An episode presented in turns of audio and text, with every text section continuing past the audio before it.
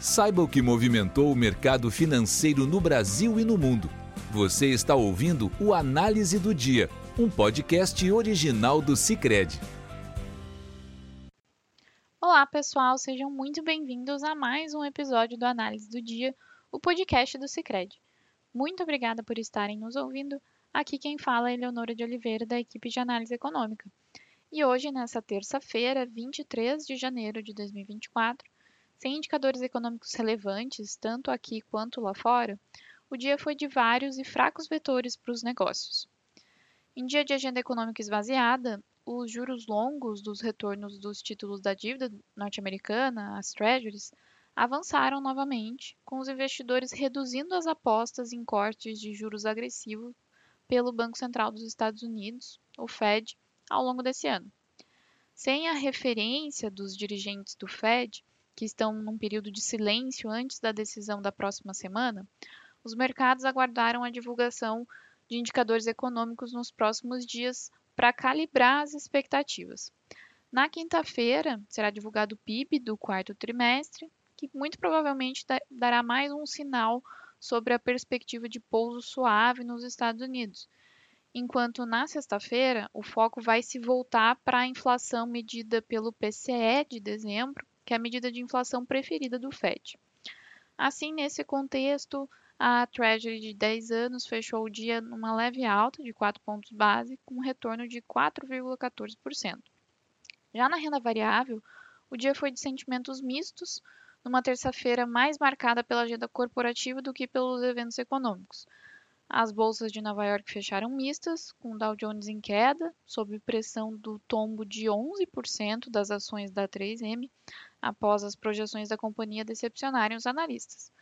Os demais índices marcaram leve alta. O S&P 500 subiu 0,29% e o Nasdaq ganhou 0,43%. Já as bolsas europeias fecharam majoritariamente em queda, em meio ao sentimento de cautela dado pelas bolsas norte-americanas. Além disso, o setor aéreo ficou em destaque após a Comissão Europeia abrir uma investigação mais aprofundada sobre a compra pela Lufthansa de 41% da estatal ITA Airways, por apreensão sobre os efeitos concorrenciais dos negócios. Nesse contexto, a bolsa de Frankfurt caiu 0,34%, a de Paris também na mesma magnitude e a de Londres fechou numa leve queda. Aqui no Brasil, com uma agenda de indicadores relativamente vazia, a atenção se voltou nesta terça-feira para a China. Os investidores aqui e por lá acabaram se animando com os novos relatos sobre a possibilidade de ajuda do governo chinês após os principais índices acionários da China terem atingido mínimas em anos. Conforme foi noticiado pela Bloomberg ainda na noite de segunda-feira, a China estaria considerando entregar um pacote de medidas para estabilizar o mercado acionário do país. Segundo fontes que falaram para a reportagem, o movimento se dá após esforços frustrados para retomar a confiança do investidor, forçando então o premier chinês a buscar alternativas mais incisivas.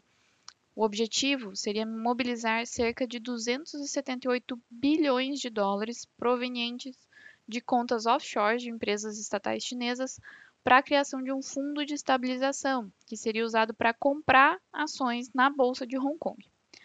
A notícia favoreceu bastante as commodities metálicas, ajudando então as ações do setor na nossa bolsa, entre as quais a Vale, que tem um peso bem relevante no Ibovespa. Com isso, a bolsa foi de longe o mercado que mais se destacou nesta terça-feira, com o Ibovespa fechando em alta de 1,31%, com bom humor ajudando também outros papéis de peso, como a Petrobras e ações do setor bancário. Inclusive, a entrada de recursos no país possivelmente foi uma das principais razões para a descompressão que vimos no dólar hoje, ao contrário aí da tendência global. A taxa de câmbio fechou o dia em queda de 0,64%, com o dólar cotado a R$ 4,95. Tal movimento no câmbio, sua vez, ajudou a neutralizar a subida dos rendimentos dos títulos norte-americanos na curva de juros doméstica.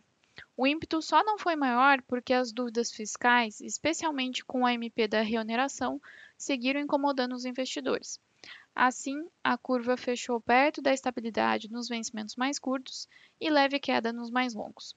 Com isso, pessoal, encerramos nosso podcast de hoje. Obrigada por estarem nos ouvindo. Esperamos vocês amanhã. Você ouviu o Análise do Dia, um podcast original do Cicred. Até a próxima!